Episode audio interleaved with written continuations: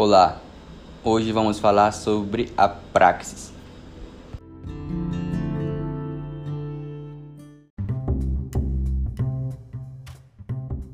As possibilidades de consciência ditam as possibilidades de interpretação de cada praxis na ação humana, nos permitindo interpretações diferenciadas do que seja a praxis, a depender da época em que falamos dela. As formas de praxis são influenciadas por essas ideias que cada época tem sobre o que ela seja. Seu ponto de vista é derivado da organização do modo de produção vigente. Assim, temos à nossa disposição a noção de praxis da antiguidade clássica, que repousava justamente nas questões políticas e éticas dos cidadãos das polis. No entanto, seu foco e desejo estavam vinculados a um afastamento radical entre praxis produtiva e contemplação pura, em que esta última ocupava um lugar de destaque na forma de pensar daquela época.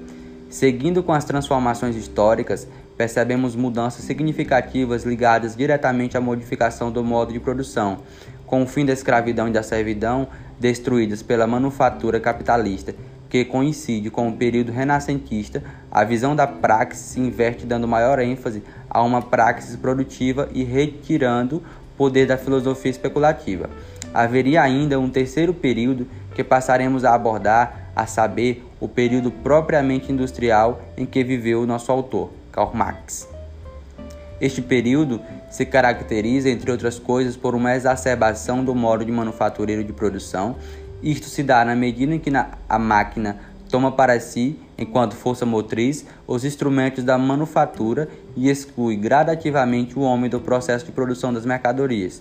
Isto acontece porque há necessidade da ampliação do valor, coração do capital, impele o aumento da produtividade, ou seja, o aumento da exploração do homem pelo homem, tanto pelo prolongamento da jornada de trabalho, no caso da manufatura, quanto pelo desenvolvimento da maquinaria, que permite uma maior extração da mais-valia, ou seja, a intensificação da exploração o advento da maquinaria e evolução é parte necessária do processo de acumulação e corresponde a uma revolução constante nos meios de produção.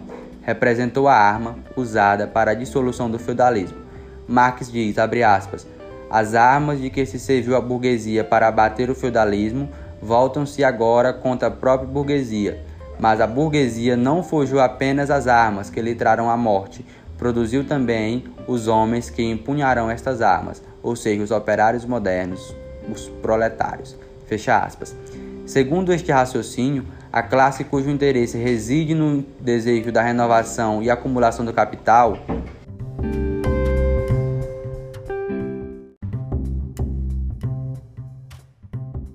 necessariamente se apropria privadamente da força de trabalho alheia e a aplica na confecção de produtos que são valorizados pelo trabalho aposto no processo Lembremos que não estamos falando de um trabalho em geral, mas sim do trabalho de homens, mulheres, crianças e idosos. Estamos falando do desgaste e exploração de pessoas que vendem sua força de trabalho para o capital em troca do mínimo necessário à sua reprodução, ou seja, estamos falando do proletariado.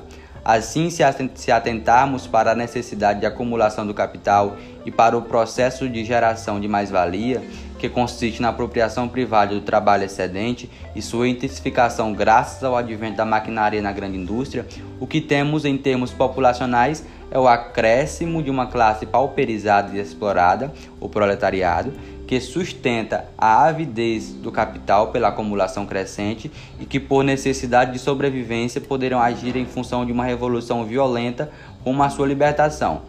Neste cenário, a noção burguesa da praxis, iniciada e desenvolvida com a manufatura capitalista, se fortalece, porém, em seu encalço, evidencia crescentemente uma noção contrária que corresponde aos anseios da classe que lhe opõe.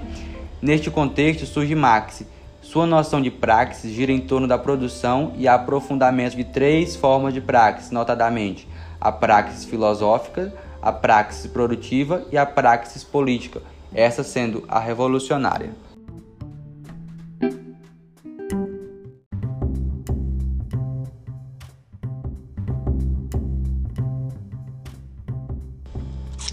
Foi Aristóteles que consagrou a praxis como um termo filosófico para assim poder designar as ações intransitivas ou morais, que têm em si mesmo um sentido completo ou pleno, como por exemplo a ação de ver, julgar, dançar e etc.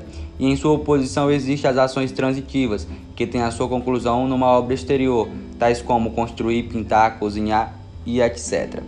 Já a praxe produtiva, envolvendo todos os trabalhos manuais e toda atividade humana, mas aqui vista como sendo uma atividade básica e consequentemente inferior, pois mantém o homem aprisionado na sua condição material de existência.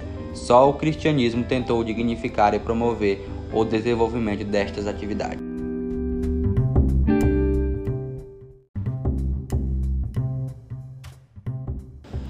Concluindo, Marx parte do conceito de que é preciso tomar consciência da nossa condição de classe para a partir de então, pela consciência, eu poder agir para mudar e acabar com essa diferenciação de classe.